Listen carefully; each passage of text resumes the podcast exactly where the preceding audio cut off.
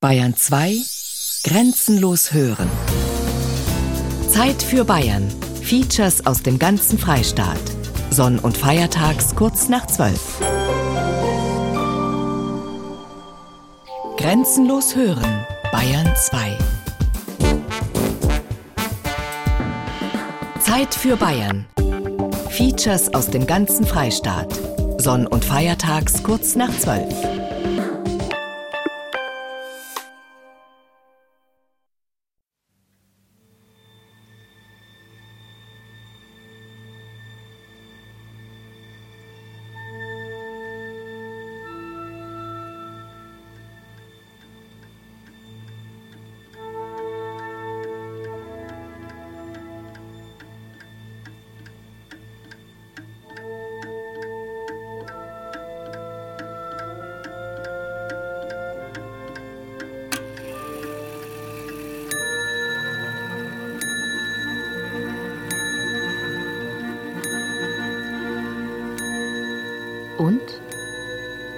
jedem Schlag war's, mit jedem Schlag ist's. War es nur im Takt der Zeit.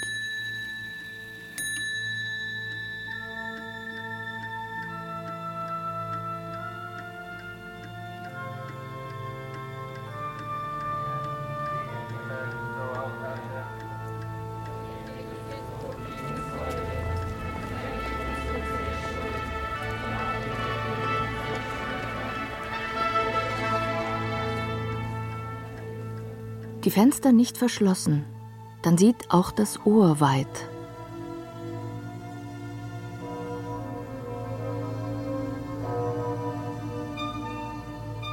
Weit, weit um schlagen Glocken an. Und auf den Wellen des Windes reitet der Ton heran, heran, herübergetragen an Ohr und Herz.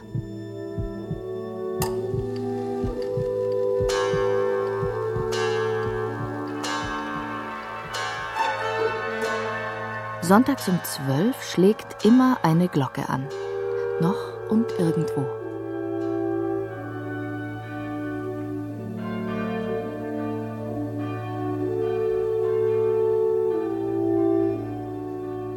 Salz der Heimat. Die Liebe. Ein Feature von Wolf Gautlitz.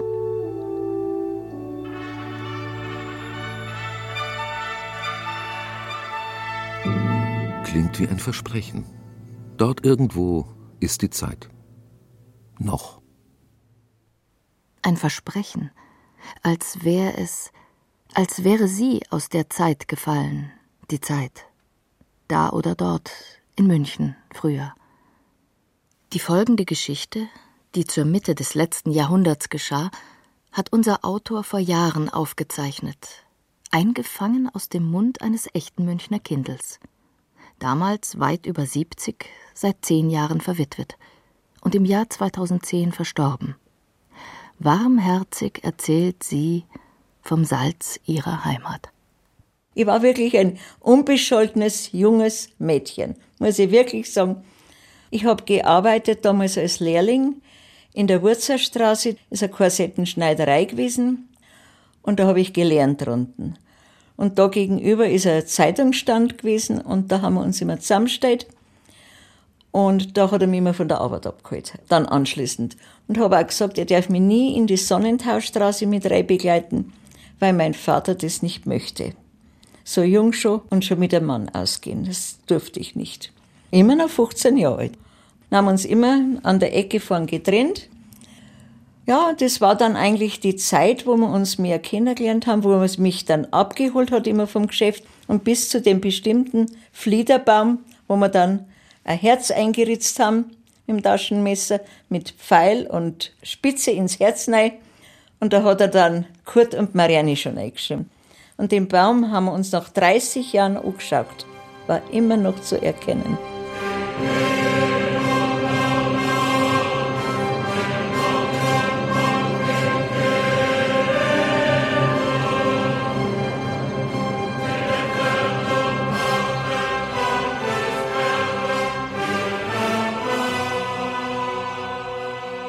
Geschichte geht weiter. Später. Im Salz der Heimat. der Liebe.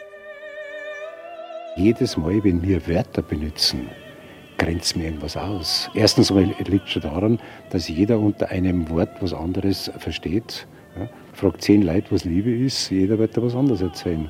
Fragt zehn Leute, was Geist ist, und sie werden da was anderes erzählen. Und beim Heiligen Geist ist das recht. Worte sind wunderbar zur Erklärung und Worte ist aber auch immer eine Irreführung, weil bei vielen Worten ist es doch so, dass jeder andere jeder ein bisschen was anderes darunter vorstellt. Was ist ein Volk? Jeder hat eine andere Vorstellung darunter. Ne? Der eine meint fast so etwas wie eine Rasse, der andere meint irgendeine Gruppierung. Was ist ein Volk? Ne? Das, also, ich habe es lieber mit der Erfahrung, nicht mit den Worten. Ein Berchtesgadener Weihnachtsschütze. So einer erfährt zumindest, dass es, wenn man sich mehrfach übers Jahr in Tradition und Brauchtum vereint, gewaltig knallt und beachtlich qualmt. Künstliche Nebelschwaden vor meist stiller und sich nach dem Himmel streckender Kulisse, die mit Worten zu umschreiben. Außer man hat es schier unaussprechlich im Herzen und zitiert Ludwig Ganghofer. Wen Gott lieb hat, den lässt er fallen in dieses Land.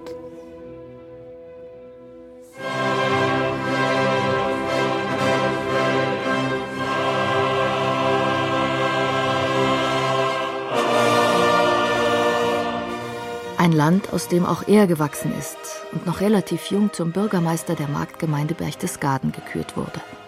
Schon sein Vater war eine Ausnahmeerscheinung. Er klomm die Gipfel der Berge ebenso unbeschwert, wie ihm die Worte in heimatlicher Mundart flugs zu Papier standen. Dennoch, am 1. Januar 1988 verunglückte er, den sie den Hausmeister des Watzmanns nannten, in der Ostwand tödlich.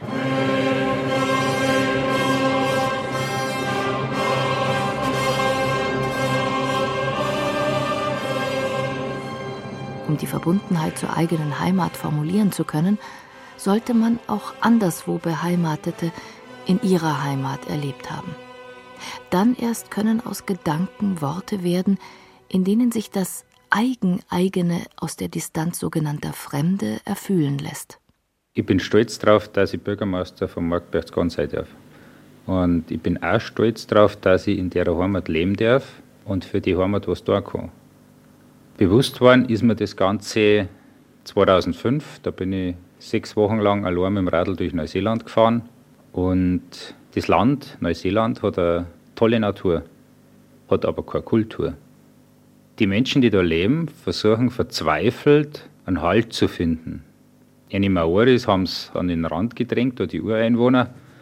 Die fristen da so ein Nischendasein, aber die Menschen, die da leben, haben keine Verwurzelung die leben halt da, probieren verzweifelt in irgendwelche Bridge- oder Rotary-Clubs eine Gemeinschaft zu finden, sind aber nicht in der Landschaft verankert, haben nicht wirklich Wurzeln geschlagen, die auch was aushalten. Die Wurzeln, da wo man sie dann auch einheben kann, wenn es einmal ein bisschen windig wird, wenn es einmal schwierig wird, das Ganze. Und das haben wir in Berchtesgaden.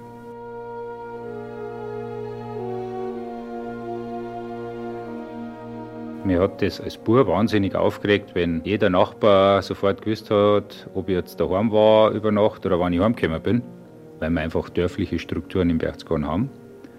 Jetzt weiß ich aber, dass wenn man nicht mehr heimkommt, dass man abgeht, dass man fällt. Und das ist zum Beispiel in der Stadt, in der Großstadt, ganz was anderes. Da kannst du fünf Jahre lang neben einem Nachbarn leben und du weißt nicht einmal, wie der heißt.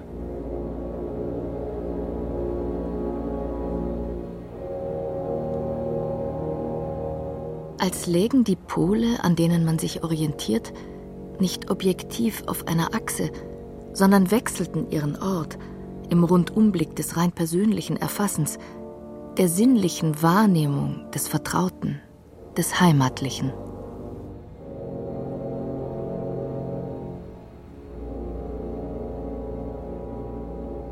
Wenn man hier, so wie ich, im Berg geboren ist und das Glück gehabt hat, das ganze Leben hier zu verbringen, auch wirtschaftlich, dass das möglich war, dann hat man schon viel Glück.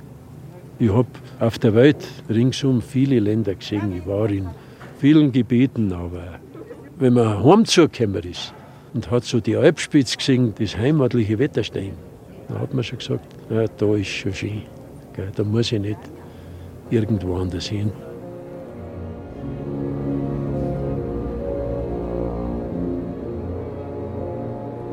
Scheinbar schwerelos stehen die Bergdohlen mit geweiteten Flügeln im Wind und erinnern diejenigen, die vom Meer hier heraufkommen, an Möwen.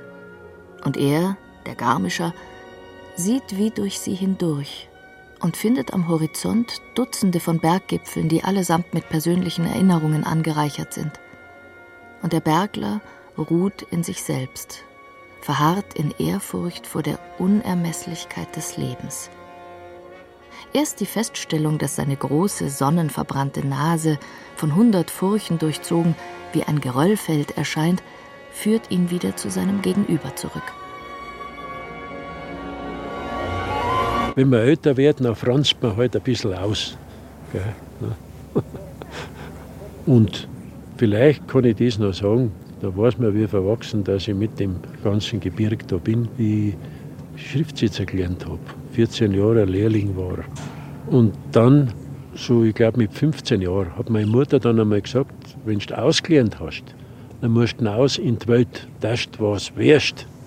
Dann habe ich gesagt, Mutter, ich sage dir gleich, lieber wäre ich in Garmisch Straßenkehrer, als wie in Düsseldorf Direktor. Dann habe ich gehört, wie meine Eltern untereinander gesagt haben, mei, der Bub hat gar keinen Ehrgeiz. Ich habe das nie bereut und bereue es auch heute nicht. Ob dann wohl die Landeshauptstadt auch schon als Ausland bezeichnet werden könnte? München ist eine schöne Stadt, sage ich nichts, aber Leben dort, nein. Ich war da beim Studium vier Jahre drin, aber nur während dem Studium, Wochenende nicht, gell, da bin ich heim. Aber dieses Trambahngeklingel und wie die Leute alle so dahinhetzen, wie so die Ameisen, gell, wenn sie irgendwo, da strömen sie auseinander, dann ballen sie sich wieder zusammen. Gell. Nein, also für so dieses Ding bin ich nicht geeignet. Hier das und dort jenes.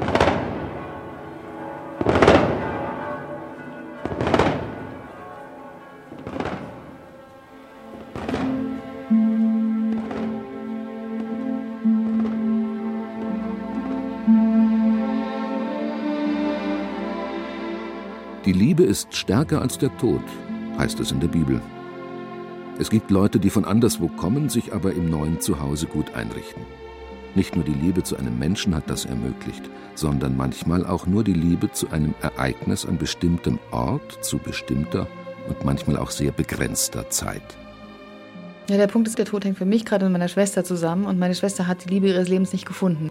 Also es gab den Mann fürs Leben nicht, damit hat sie ihr Leben lang gehadert.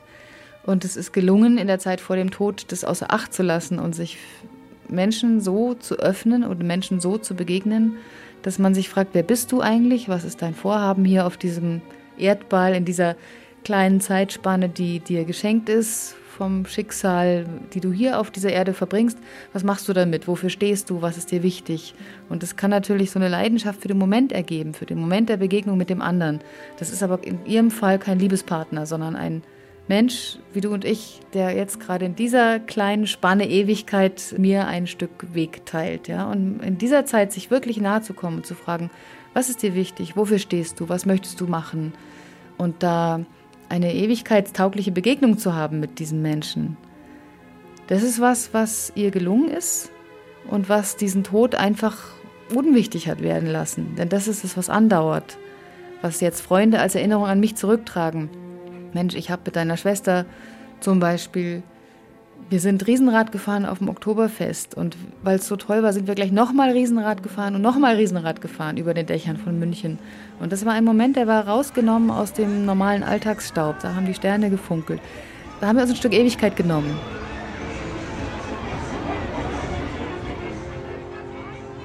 Diesen Moment der Begegnung zu haben, ist mir als Erinnerung so präsent, dass dieser Freund zum Beispiel, der mit ihr Riesenrad gefahren ist, gesagt hat, ich komme nicht zur Trauerfeier. Das kann alles nicht mehr so toll sein wie dieser Sternenzaubermoment in dem Riesenrad über dem Münchner Oktoberfest.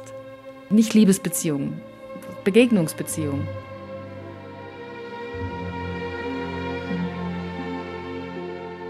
Ortsbeziehung. Auf der Suche bewegen wir uns stets. In unterschiedlichen Tonarten, in unterschiedlichem Klang. Und anderswo ganz anders. Wo? Wohin? Sie führt zum Ort, zur Heimat auch. Ein Schauspieler, in diesem Fall ein Schweizer, formuliert das anders. Also ich habe mal gehört, in meiner Jugend, wo ich immer verreisen wollte, ich bin ja dauernd auf der Reise, Gott sei Dank, man nimmt immer sich selber mit. Es ist egal, wo man hingeht. Aber ich glaube doch, dass man in jedem anderen Ort jemand anders ist. Ja, bei dir schon, beruflich bedingt. Ja, nein, ich kann ja nur aus mir selber heraus meinen Beruf ausüben, also gestalten. Ich muss ja meine Mitte suchen. Es muss ja von mir kommen, sonst ist es ja nicht eigen, nicht geheimnisvoll. Ein Schauspieler muss ein Geheimnis haben und das erreicht er, wenn er ganz bei sich ist. Das kann er nicht machen. Das ist sein eigenes Wesen. Dann die Frage an den Schauspieler in seinem eigenen Wesen, wo ist die Heimat? Ja, das kann ich nicht sagen. Ich kann nicht sagen, meine Heimat ist die Schweiz und ich kann nicht sagen, meine Heimat ist München. Ich kann nicht sagen, meine Heimat ist Wien. Alles zusammen. Wo man glücklich ist, ist die Heimat. Wo man glücklich ist, ist die Heimat. Ja, das kann man so sagen. Aber wo? Wo wurden all diese Wurzeln geschlagen? Ach ja. Ja, ich habe Wurzeln. Ja, Wurzeln. Die Wurzel hat man wo man geboren war. Man hat überall Wurzeln geschlagen. Ich habe Wurzeln in Winterthur, da habe ich ja meine Kindheit verbracht. Dann, wo ich studiert habe, in Zürich. Und dann kamen schon die ersten Engagements. Dann waren Wurzeln in Basel. Ach, diese Wurzeln sind immer noch dort.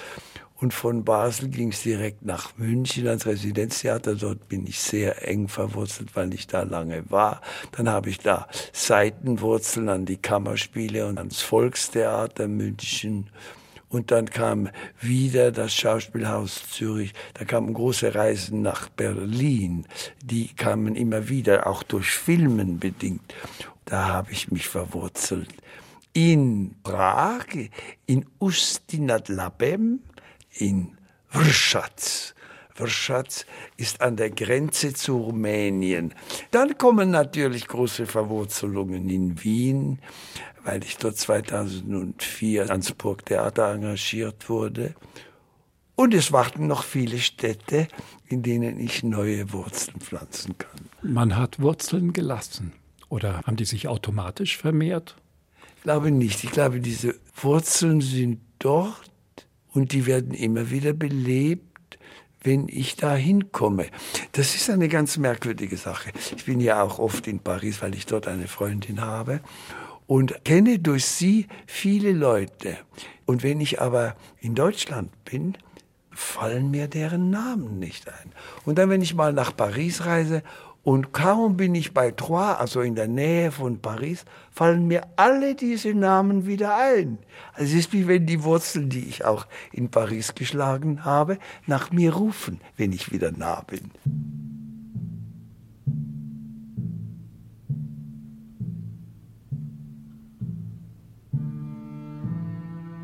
Die Wurzeln ziehen das Subjekt, das die Wurzeln dort geschlagen haben, wieder an. Vielleicht fährt man dauernd herum, weil man die Wurzeln wieder sucht.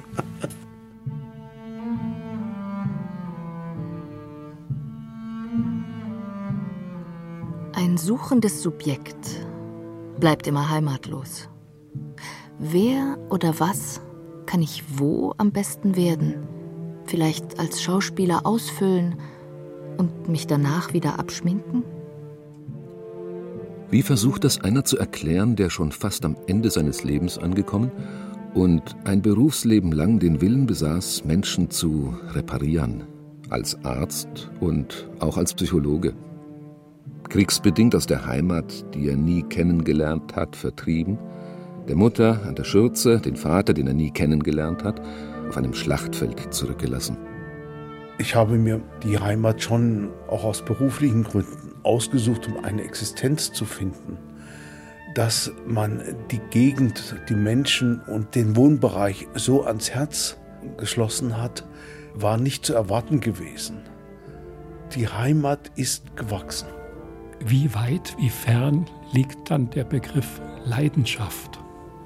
Also Leidenschaft hat mit der Heimat heutzutage, glaube ich, weniger zu tun. Leidenschaft, das hat was mit Liebe zu tun, mit einem Menschen, den man liebt. Früher hat die Heimat noch einen anderen Begriff gehabt und ist damals mehr mit Leidenschaft verbunden gewesen. Die Leute sind in den Tod für die Heimat gegangen. Sie haben mit der Leidenschaft gelitten. Vielleicht wird der Begriff Heimat überdeckt von dem Gefühl Vaterland. Vaterland ist für mich ein sehr schwieriger Begriff, weil das Vaterland hat in meiner Familien in Generation viele Männer zu Tode gebracht, so dass der Begriff für mich eigentlich eher was Erschreckendes hat, weil so viele Vorfahren, es sind sieben oder acht in der Zahl, Erster, Zweiter Weltkrieg, da ist was Schreckliches mit dem Begriff Vaterland verbunden, mit Heimat für mich persönlich eigentlich nicht. Ist vielleicht die Beschreibung von Heimat, Gefühl, weniger Gefühl als viel mehr Analyse. Also es hat schon was mit der Analyse zu tun, aber auch das Gefühl, endlich wo angekommen zu sein, ist mitentscheidend. Aber das kann man ja auch nach einer langen Reise, dass man wo ankommt und sagt, jetzt bin ich in mir, bin da und vermisse nichts allein in mir oder in sich kann man schon sein, aber zur Familie gehört etwas mehr. Da gehören die Menschen dazu, mit denen man lange zusammen ist. Dazu gehören Freunde, Freundeskreis, der gewachsen ist, mit dem man kommunizieren kann, mit dem man sich treffen kann.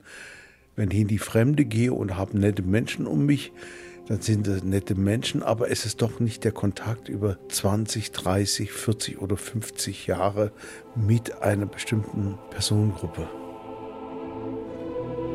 Und alles Glück den Sonntagskindern.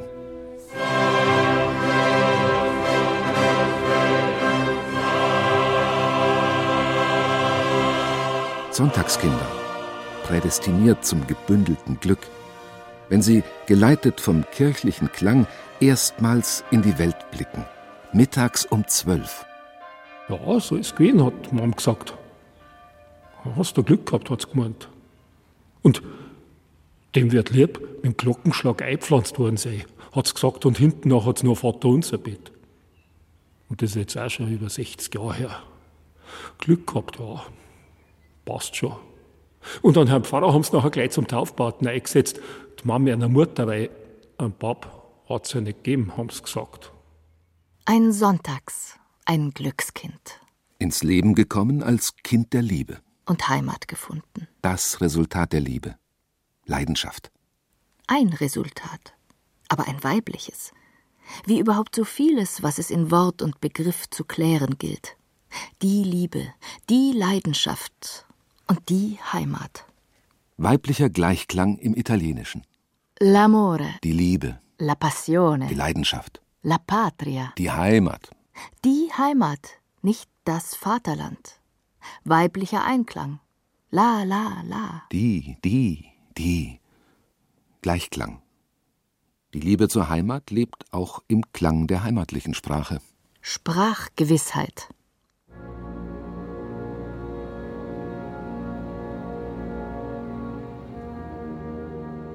Zurück zum Münchner Kindl. Auch sie, die längst Verstorbene, war ein Sonntagskind aus einer Zeit vor unserer Zeit und in einer Sprache, die so klangvoll im fast Vergessenen liegt wie die Münchner Stadt. Der hat mich nicht angerührt. Ich habe meine Haare immer, wie man es damals so ein bisschen Mode war, so ein Wuschel vorn dran. Und er hat ja immer Struppi zu mir gesagt dann, ab dem Moment. Und hat ihm gesagt, du Struppi, ich habe in Schwabing einen guten Friseur der würde dir die Haare ein bisschen anders machen, so wie es mir gefallen hat. Dann habe ich gesagt, nein, das geht nicht, weil ich war in der Lehre, ich muss das ganze Geld abgeben. Mein Vater erlaubt es nicht. Dann hat er gesagt, komm, aber du kannst doch dann was anderes sagen und, und, und. Ich zahle das ja, du brauchst das ja nicht zahlen. Dann haben wir gedacht, naja, bis es soweit ist, äh, werden wir schon wieder wegkommen von dem Thema. Da war ich schon 16. Es war wirklich eine harmlose Freundschaft. Ich wusste gar nicht, was ich wieder mal anfangen soll damals. Ich war doch ein Kind. Nur jeden Tag von der Arbeit abgeholt, am besagten Punkt hingebracht, ein bisschen geratscht miteinander und das war's. Und er hat damals schon gesagt, ich hol dich und heirate dich. Dauerwelle wollte man machen lassen. Das war bestimmt auch an die 10, 12 Mark damals, war viel Geld für mich. Und wollte einfach nicht liegen, mein Papa hat das Lügen gehasst. Die Wahrheit habe ich nicht sagen können, sonst hätte ich auch nicht geschmiert gekriegt. Was brauchst du, Rutzderndl, schon einen Freund, der dir sowas zahlt? Und man denkt, ich bin ganz gescheit und gehe zur Schwester von meinem Papa, meine Tante. Und habe das gesagt, ich kenne da einen jungen Mann, der Kurt, der würde mir das zahlen. Und sie soll halt sagen, ich habe das Geld von ihr. Na, sagt meine Tante, ja, sagt wie stellst du denn du das vor? Meinst, der macht das umsonst? Hernach kriegst du ein Kind und ich bin schuld. Äh, dann bin ich da gestanden. Ein Kind? Ja, woher soll denn ein Kind kommen? Er war eh blöd. Und er hat gesagt, das, das kann ich nicht machen. Nicht Klapperstorch, Lockenwickler. Fabelhafte Fabeln aus einer versunkenen Zeit. Nicht zu verstehen für 15-jährige Münchnerinnen heute. Ich habe mir zumindest gedacht von einem Kuss. Aber ich habe ja noch keinen Kuss gegeben. Aber es kommt dann. Das würde dann die Folge sein vom Friseur. Und ich krieg dann ein Kind. Ich war ja nicht aufgeklärt. Mei, war ich blöd. Naja, auf jeden Fall habe ich das dann vor Angst vor meinem Vater nicht machen können. Und ich will aber gar kein Kind, ich will mein Leben genießen. Der besagte Dienstag war da und der Kurt sagt, komm, ich habe schon ausgemacht, ich bring dich hin, ich warte auf dich, bring dich dann heim. Ich habe gesagt, nein, ich kann nicht. Ja, und er ewig in Mineido. Dann habe ich gesagt, weißt was, du kannst mir jetzt kreuzweise und spiralenförmig. Bin auf mein Radl aufgestiegen und bin gefahren. Ich denke mir, der fährt mir schon noch. Am Stiegelmeier Platz habe ich dann das Heulen angefangen, weil er mir nicht nachgefahren ist. Ich war daheim, am Eck ist er auch nicht gestanden, dass er schneller gewesen wäre wie ich. Nee, ist nicht da gestanden. Na, man denkt, der kommt morgen schon. Es hat geschlagene vier Wochen gedauert, bis ich überhaupt wieder was gehört habe. Und zwar, ich habe in der Zwischenzeit noch einen anderen Freund kennengelernt von ihm. Der ist am Zeitungsstand gestanden. Na, habe ich gesagt, du schaust, wo ist denn der Kurt? Ja, hat er gesagt, ich soll da vom Kurt ausrichten. Eine andere Mutter hat auch ein schönes Kind. Der ist abgehauen nach Frankreich. Sag ich, wie bitte? Ja, damals war der Zirkus Bälle, glaube ich, war das, ist in München gastiert. Er hat sich als Tierpfleger einstellen lassen, dass er über die Grenze kommt und wollte bei dem Zirkus bleiben. Und habe dann nichts mehr gehört vom Kurt. Aus, Schluss, Sendepause. Die Jahre sind so vergangen. Mit 18, 19 lerne ich einen jungen Mann kennen. Aus der Drogerstraße, einen Oberlehrerssohn, und der wollte mich heiraten. Nach dem ersten Kuss. In der Zwischenzeit habe ich das schon mitgekriegt, wo die Kinder herkommen. Also, dann haben wir Verlobung gefeiert. Hätte eigentlich alles passt. Naja, ich musste warten, bis ich 21 bin. Und das war dann vielleicht ein Jahr, eineinhalb Jahre später. Naja, und ich habe die Wohnung geputzt, bin mit dem Putzeimer raus. Und es war kalt, wie Januar war Und ich sehe da einen Radlfahrer reinfahren, einen Postler mit einem gelben Radl, mit der Postuniform. Ich denke mir, ah, kriegen wir heute noch Post? Ah, der schaut mich gar nicht an, fährt an mir vorbei. Ich denke mir, ja, der fährt hinten aus, haut die Haken rein, dreht um, bleibt bei mir stehen, reißt mir die rechte Hand hoch und sagt, Gott sei Dank bist noch nicht verheiratet. Ich spontan, wie ich bin, wollte ihm eine schmieren. Dann habe ich gesagt, was erlauben Sie sich? Habe ich gesagt, sind wir miteinander in die Schule gegangen. Sag, ich bin zwar nicht verheiratet, aber ich bin verlobt, ganz stolz. Ich habe einen Verlobungsring dran. Dann hat er gesagt, den kannst du gleich dran lassen, ab heute bist du mit mir verlobt. Dann habe ich gesagt, Sie sind ein frecher Kerl, habe ich gesagt. Dann sagt er, kennst mich nicht mehr. Sag ich, nein, weil wir nicht miteinander in die Schule gegangen sind. Dann tut er seine Postlerkappe runter. Mich hätte bald der Schlag getroffen. War's der Kurt. Meine erste große Liebe. Da habe ich gesagt, bitteschön, was tust denn du da? Ich hab das doch gesagt, wenn du 21 bist, komme und heirate. Und jetzt bin ich da. Da habe ich gesagt, ja, aber ich bin ja verlobt und, und so einfach geht es nicht. Dann hat er gesagt, du hast gewusst, wenn du 21 bist, dass ich dich heirate und du hättest wissen müssen, dass ich mein Wort halte und jetzt schaust du selber, wie es das löst, die Verlobung. Das magst du persönlich ganz allein, hat er gesagt. Mach das einmal mit gute 20 Jahren. Da schaust blöd. Aber wie man so schön sagt, die wahre Liebe siegt. Ich habe mich für einen Kurt entschlossen.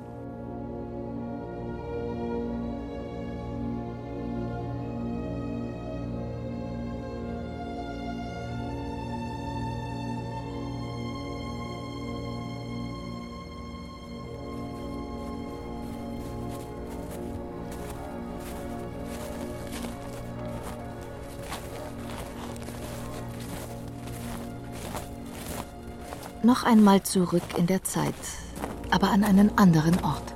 Bodensee, Winterstimmung. An einem wolkenzerzausten, aber nicht grauen Sonntag. Am West-, am Südufer liegen andere Länder, andere Heimaten. Das Ostufer gehört Schwaben und Bayern. Ein Mann, Mitte 60, Anfang 70 vielleicht, steht ruhig am Ufer, blickt übers Wasser in die Schweiz, nach Österreich, von wo der Wind frostig kommt und ihm den Atemdampf wegbläst. Er sieht ferne Höhen, schaut ein Wolkenreich, sucht nach Berggipfeln, die sich verstecken, lauscht, lächelt, grüßt. Auf der Suche nach dem Klang der Heimat. Ja, das hat für mich jetzt nicht direkt die Bedeutung Hochzeitsglocken. Wir hatten standesamtlich geheiratet. Aber es ist trotzdem auch ein Teil von Heimat. Ja, also der Klang ist schön und man wird erinnert, dass es jetzt zum Beispiel 9 Uhr ist. An einem Sonntag. Es wäre wahrscheinlich lauter, wenn es ein Wochentag wäre. Ja, am Wochentag wird es vielleicht mehr vom Verkehr überdeckt. Aber das gehört vielleicht auch so mit zur Landschaft dazu, das Glockengeläut. Und es kommt vom diesseitigen Ufer. Hört man manchmal das drüben liegende mit Glockenklang? Nein, das kann man nicht hören, das ist zu weit weg. Das sind jetzt vielleicht so 12 bis 14 Kilometer zum Schweizer Ufer rüber.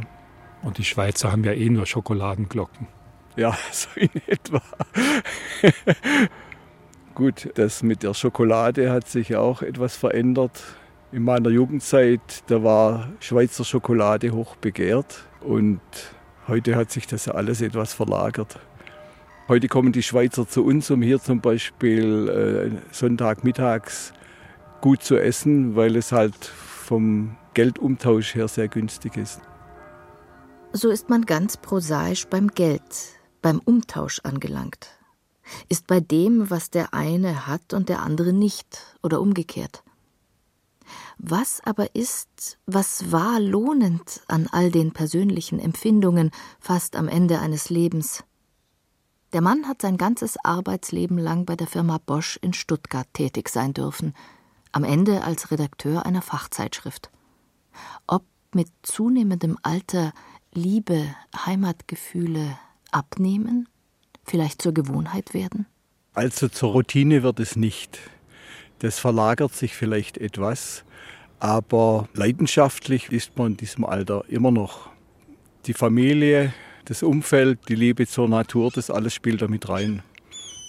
Einfach, dass man den Dingen auf den Grund geht, dass man sehr intensiv fühlt, dass man auch die Vergangenheit im Gedächtnis hat und mit einbezieht und eigentlich auch eine Zukunftsperspektive noch hat. Obwohl das Leben abnimmt, hat man mehr Zukunft? Ja, als Christ hat man schon Zukunft, weil man eine Hoffnung hat, dass sich die Dinge in der Zukunft doch noch zum Besseren ändern.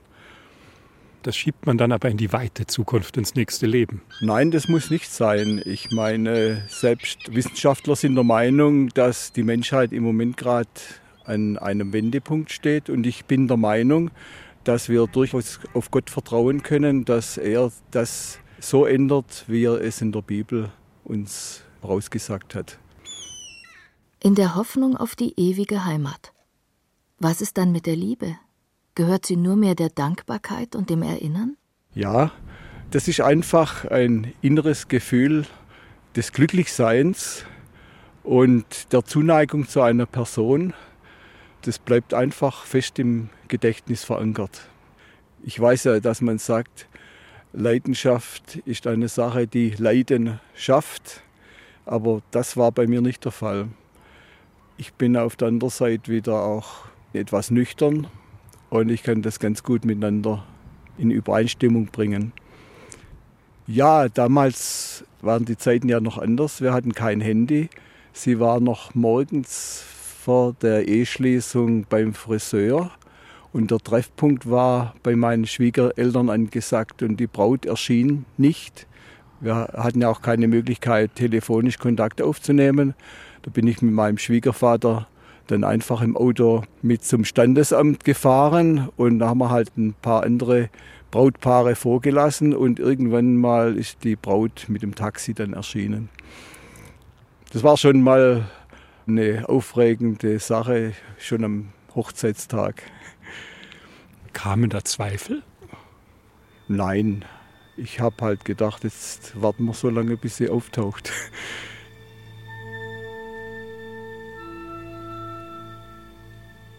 Das Warten, das Hoffen, das sich in Geduld üben, gehört zur Liebe. Eine Herausforderung, die der leichter besteht, der sich eingebettet weiß ins Zuhause, in die Heimat, wo man geschehen lassen kann, mit sich geschehen lassen kann. Hm. Also die erste Liebe, das war eine Norwegerin. Das war die Anne Karin.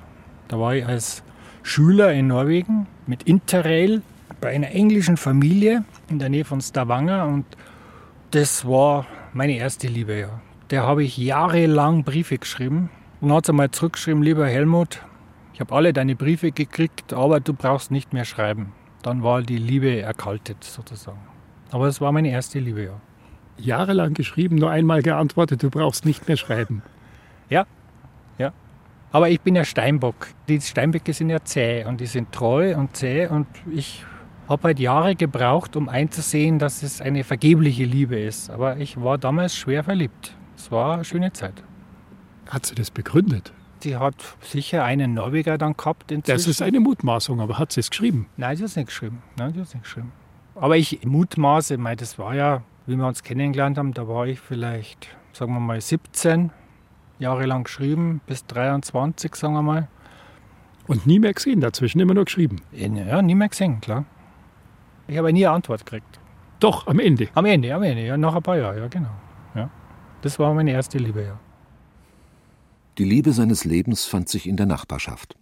Dann folgten die Kinder, man schlug Wurzeln, pflanzte auch, selbstverständlich, als Landschaftsarchitekt.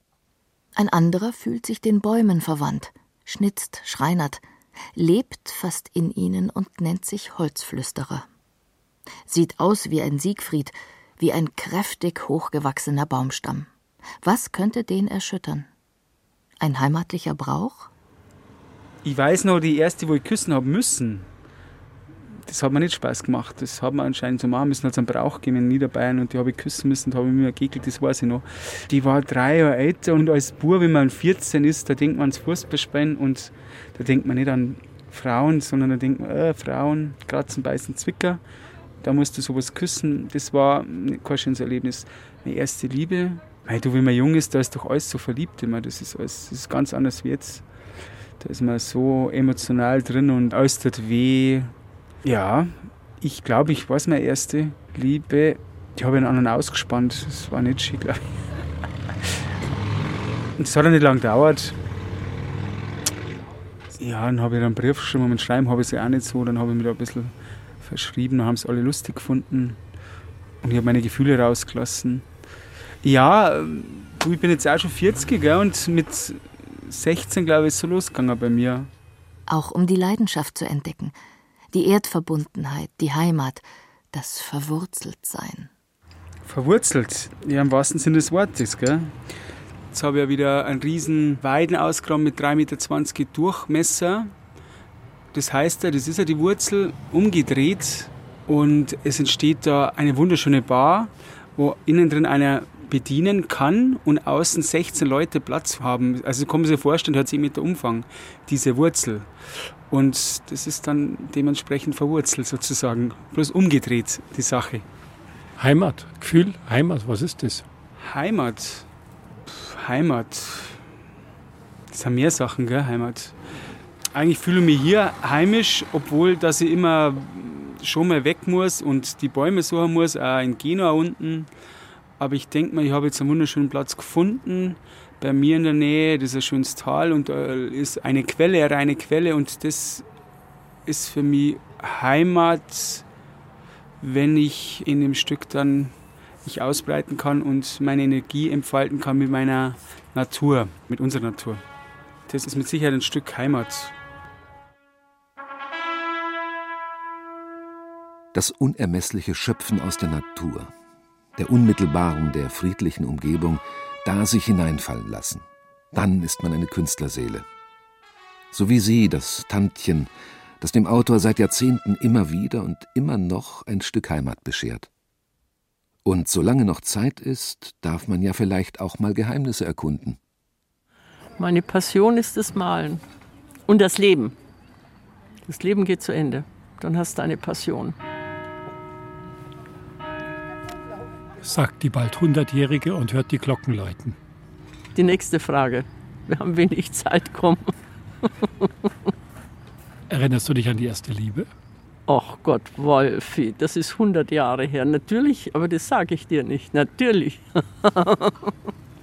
ja, das wäre jetzt schön, nicht? Ja. Nee, das gebe ich nicht preis. Und das war wirklich die erste, allererste? Ja, das war die erste. Bayerisch oder fränkisch? Nee, das war damals ungarisch. Also K und K. Ja, irgendwie, ja. Ein Musiker, der dann sehr berühmt wurde. Soll ich das sagen, wer das ist? Nee. Ja, klar. Nee, nee, das, der das ist oder der das war? Der ist noch, der lebt noch. Das heißt, es gibt Leute, die sind älter als du? Nein, der ist genauso alt wie ich. Das heißt, die zweite Liebe war dann der Werner? Die große Liebe, ja. Die wirklich große Liebe. Es gab ja kleine Lieben dazwischen. Und die erste Liebe war halt die musikalische Liebe. Ja. Und die zweite war die schriftstellerische Liebe, ja. Die filmische Liebe hat mir natürlich sehr gelegen. Ja. Immer Heimat verbunden? Überhaupt nicht. Was hat die Liebe mit Heimat zu tun? Weil man zum Beispiel hier am Kanal sitzt, sagt meine Isa. Man kann auch in Ägypten am Kanal sitzen oder in England an einem Kanal sitzen. Wenn man den Menschen hat, den man liebt, dann ist man doch überall zu Hause. Dann kanalisiert man. So kanalisiert man. Ich dachte, du fragst mich, was für Bayern. Also, also, so schön bayerischen im Fernsehen am Abend immer. Ich sitze jetzt da in der Flößerei, mein Name ist Ruth und da bin ich daheim. Kennst du das? So blöd. So blöd. Komm, tu das Ding jetzt weg, Wolf. Jetzt sag mir noch was. Ist Heimat nicht auch Ruhe? Nein, die kann ich doch überall haben. Die größte Ruhe habe ich in Wüsten gehabt. In der Namib. Da ist Ruhe. Wenn du nur den Wind pfeifen hörst über den Sand. Oh, du, das ist Ruhe und Heimat. Und da bin ich daheim. Ja.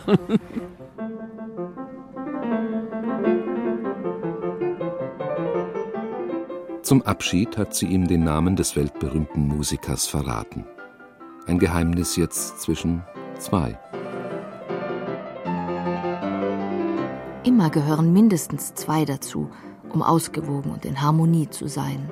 Sonne, Mond, Il Sole, La Luna, Heimat, und, und Liebe. Liebe.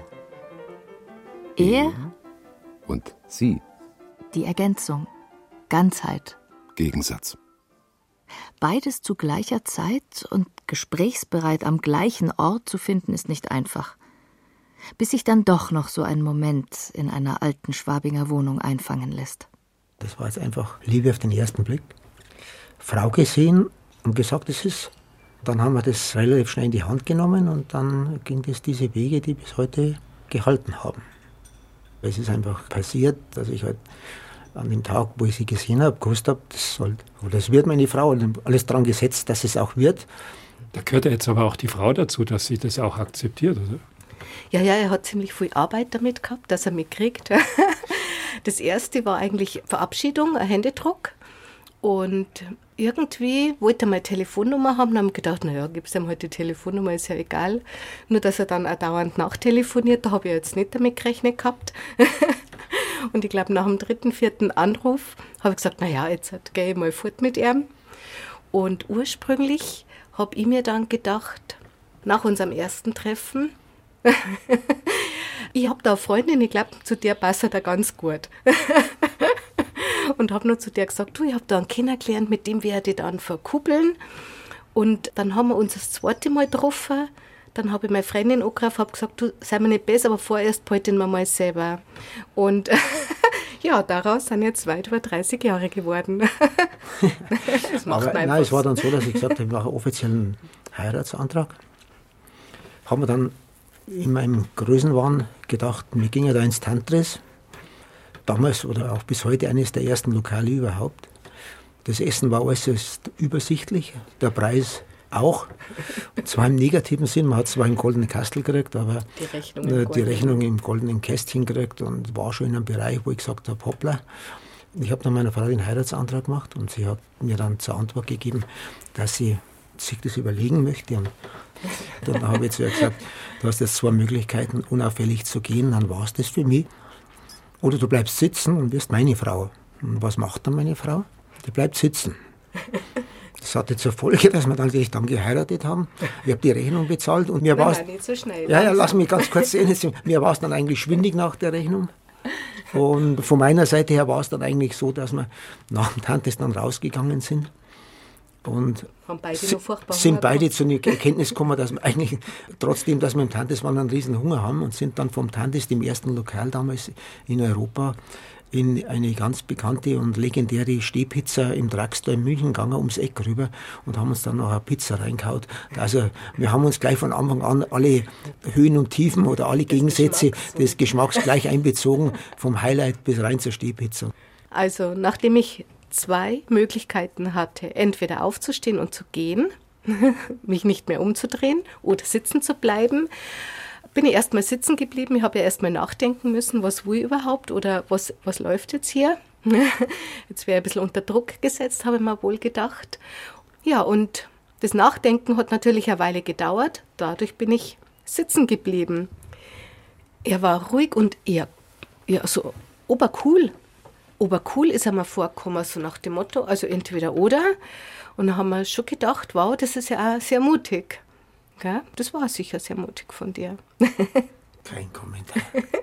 Aber ihr seid in getrennte Wohnungen heimgegangen dann? Ja. Das, war, das weiß ich gar nicht mehr. Was man, also das bleibt auch Geheimnis. Also, also so, weit, so weit gehen wir nicht. Also, das ist jetzt lang her. Ich glaube, dass wir das nicht mehr so ganz genau wissen.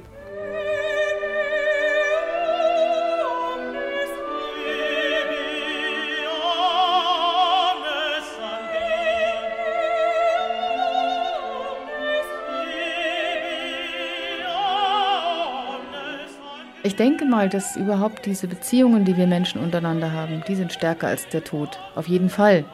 Und die sind auch stärker als alles Materielle, was da hin und her ausgetauscht wird, was ja nur wichtig ist in dem Sinn, dass es ein Austausch von Beziehung ist. Das Geschenk von mir an dich ist als CD oder als Buch eigentlich eine hohle Hülle, wenn es nicht gefüllt ist mit dem, dass ich darin meine Beziehung zu dir ausdrücke. So. Und deswegen ist äh, das wirklich Wichtige, was uns trägt, weit über den Tod hinaus, das, was wir als Beziehung erfahren haben miteinander. Und das ist das, was auch so furchtlos macht angesichts des eigenen Todes.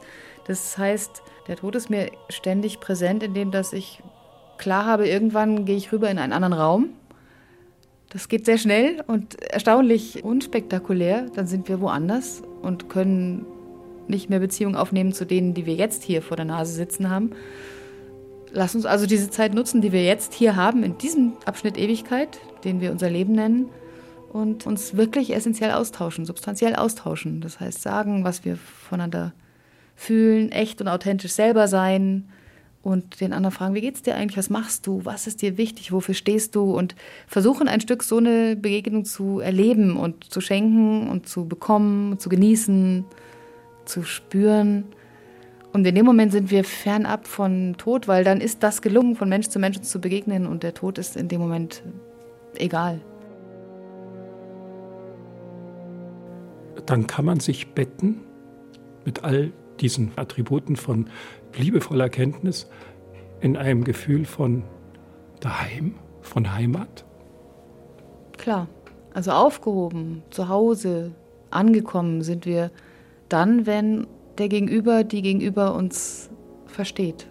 Oder wir sie verstehen und wir so die Synapsen verschalten oder wenn die einander übergehen, wenn das, ja, wenn von mir was zu dir wandert und von dir was zu mir, dann fühle ich mich zu Hause. Also mein Zuhause ist jetzt nicht wichtig, dass es eine besondere Ledercouch ist oder ein bestimmtes Regal oder ein Designermöbel, weil ich bin sowieso vor allem zu Hause in meinem eigenen Kopf und der ist halt froh, wenn er den anderen Kopf trifft und die beiden sich wirklich austauschen. Dann bin ich zu Hause. Und dann wird es Heimat? Ja, Heimat. Dann wird es Heimat, kann man auch sagen. Heimat zu Hause. Dann wird es meine Heimat, ja. Äh, Heimat auf dieser Erde halt, die ist für mich auch nur durch andere Menschen möglich.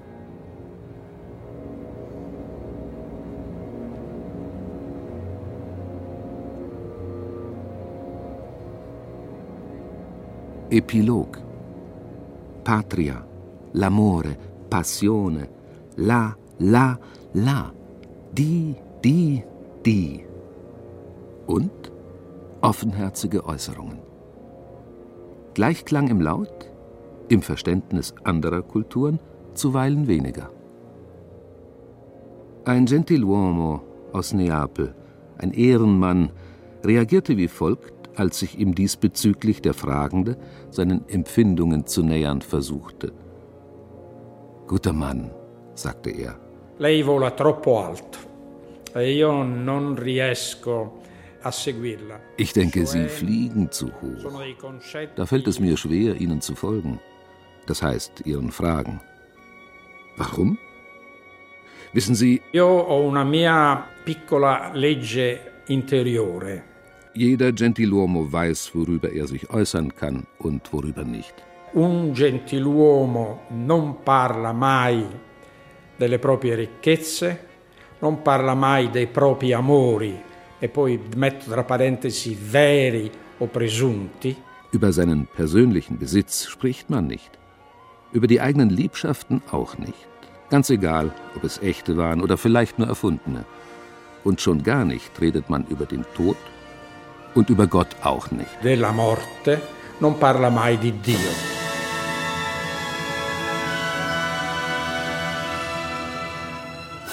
Bella Italia, la bella Italia, die schöne Italien.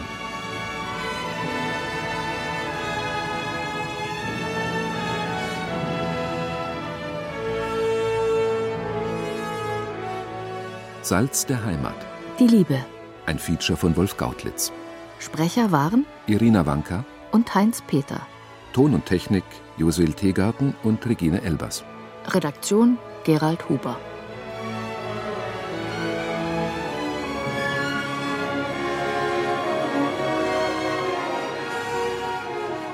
Mit Musik von Anton Bruckner, Gustav Mahler und Richard Strauss.